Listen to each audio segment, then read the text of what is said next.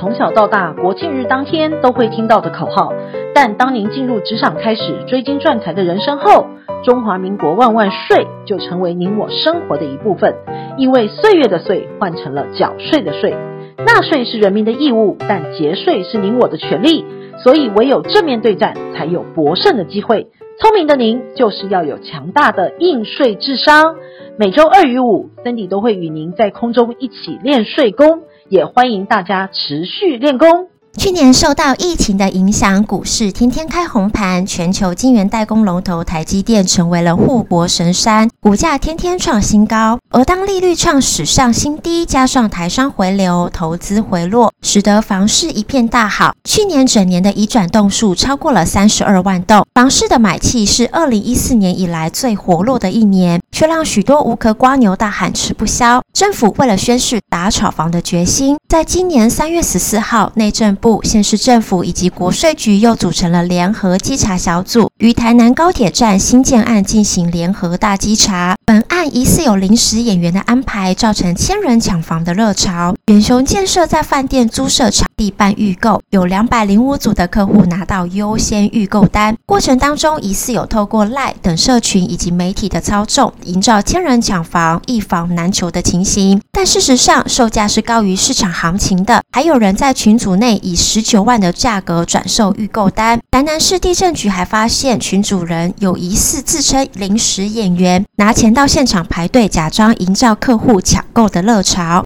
本案由代销业者通知客户到场参加说明会，并参与抽奖。中签者呢，需要先提供十万元的支票给业者，之后才会给予优先购买证明单。惹起近千人排队，总共签订了两百零五组优先购买证明单。那还需要等今年五月底建案正式公开销售之后，才会跟客人签订是否签订购买证明书以及契约。内政部表示，稽查初步发现，此建案未揭露全区各户预售屋以及公社分担的比例，并透过说民会抽签预购，营造强买的热潮，影响预售屋交易的秩序。后续将由台南市政府限期请业者提出说明以及市政。如今厘清后仍有影响交易秩序或显示公平的行为，会依《公平交易法》第二十五条的规定，移送公平交易委员会处理，最高呢可以开罚两千五百万元。稽查当中已经发现，购物证明单并没有经纪人的签章，已经违反《不动产经纪者管理条例》的规定，将由市府依法开罚，最高可以裁罚三十万元。据六都最新买卖移转栋数的显示，六都今年前两个月的交易量已经达到了三万九千五百八十一万栋，创下近十年来的新高。根据调查显示呢，今年前两个月房市交易情况当中，双北市、高雄的交易量就写下七年的新纪录。桃园与台中则是十年来最佳，至于台南市呢，则是十四年来的最高，反映今年开春的房市交易量延续去年的热度，买气续旺的表现。在这样的房市热度之下，政府当然就十分有感，因为税收的表现一样不俗。财政部日前修正了全国税收的数字，统计出给出的数字是两兆三千九百八十七亿元，是史上第二高。去年受到新冠肺炎疫情的来袭，财政部原本以为税收数字会很惨，没想到是一张漂亮的成绩单。在财产税系当中，去年表现最优异的就是证交税，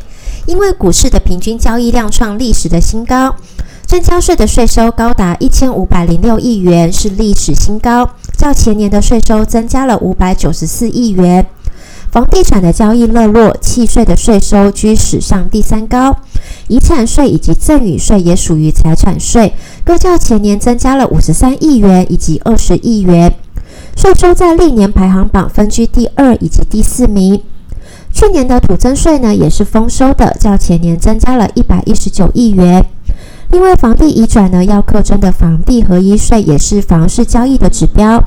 根据财政部最新公布的房地合一税的统计，截至去年年底。包括课税的件数以及课税的金额均呈现逐年成长的趋势，累计去年课税的案件数达四点一万件，课税的总额达到一百一十八点四亿元，分别较前年增加逾七成。眼见房市交易高涨，炒房的氛围热络，从去年下半年开始，政府即开始进行打房的政策。目前打房的三支箭，第一支箭已经射出。了，就是实价登录二点零已经完成修法，并准备于七月一日上路。这部分我们在前几周的想税专题都有为大家做过整理报道，您可以再去重听温习一下。第二支箭呢，就是房地合一税二点零。行政院院会于三月十一号拍板新版的房地合一税，法人以及个人持有五年内转售各五到四十五趴的重税。市场普遍认为呢，这项措施可以有效抑制目前三大的炒房方式。房地产的市场原本有四大炒房的方式，其中炒红单因内政部的加强稽查、国税局的查税，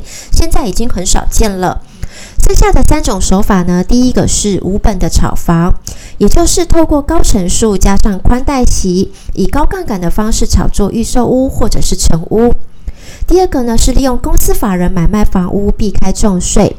第三个呢就是短进短出赚取价差。基本上投资客最爱的就是第一种方式，通常就是买预售屋。由于在交屋之前呢，若以换约的方式转售，一来可以赚到价差有限。二来呢，换约买卖是属于权益的交易，需要并入综所税申报。但因为房地产的金额比较大，所得很容易超过四百万元的门槛，会被课到四十趴的重税。因此，投资客大约会等到交屋之后，跟银行再办理只缴息不还本的宽限期。只要撑过两年，等到房地合一税的税率降到二十趴之后，剩下的一年再来慢慢卖。连同预售屋的期间，整个投资期间大约是三到四年的时间，大约的获利空间约有三到五成之间。依据现行所得税法的规定，在中华民国境内居住之个人持有房屋土地期间认定的税率，持有期间在一年之内税率为四十五趴，持有超过一年位于两年者税率为三十五趴，持有超过两年位于十年者税率为二十趴，持有超过十年者税率为十五趴。另外，因为财政部公告之调职、非自愿性离职，或者是其他非自愿性等因素，持有期间在两年以内的房屋及土地，则为二十趴。这次的修法呢，是为了抑制短期炒作不动产。在我国境内居住之个人，若持有房地期间在两年之内的，税率是为四十五趴；若持有房地期间超过两年位于五年者，税率为三十五趴。非我国境内居住之个人，也就是外国人，持有期间在两年之内，税率为四十五趴；超过两年内的，税率为三十五趴。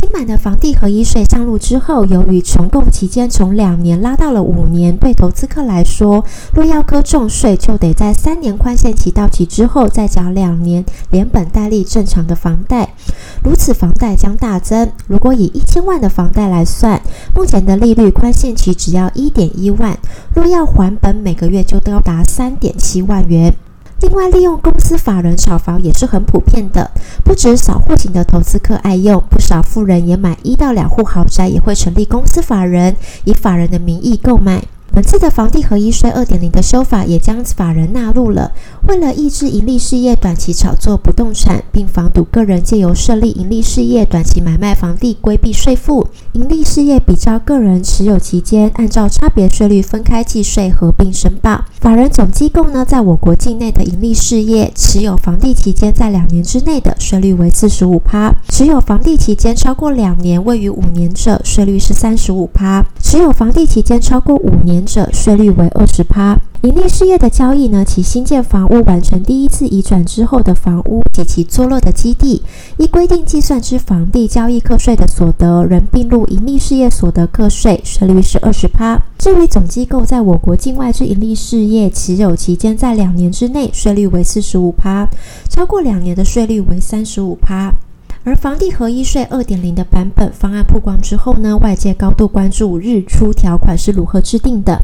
包含适用案件是否回溯以及何时生效。根据行政院的版本修订呢，只要是二零一六年以后取得的房地，等未来修法完成之后，都要适用二点零的版本课税。预售屋特定股权交易也比较适用。以目前的版本来看，房地合一税二点零回溯至二零一六年起取得的案件。影响最大是近一到两年才买入，打算短期炒作的投资客。至于条文的生效日期呢，将由行政院视市场的变化情形审慎考量之后再做决定。税法虽然还在立院的审理，但对于突如其来的房地合一税二点零修正草案，建商指出，置产投资客瞬间消失，看房的人潮减少了三成，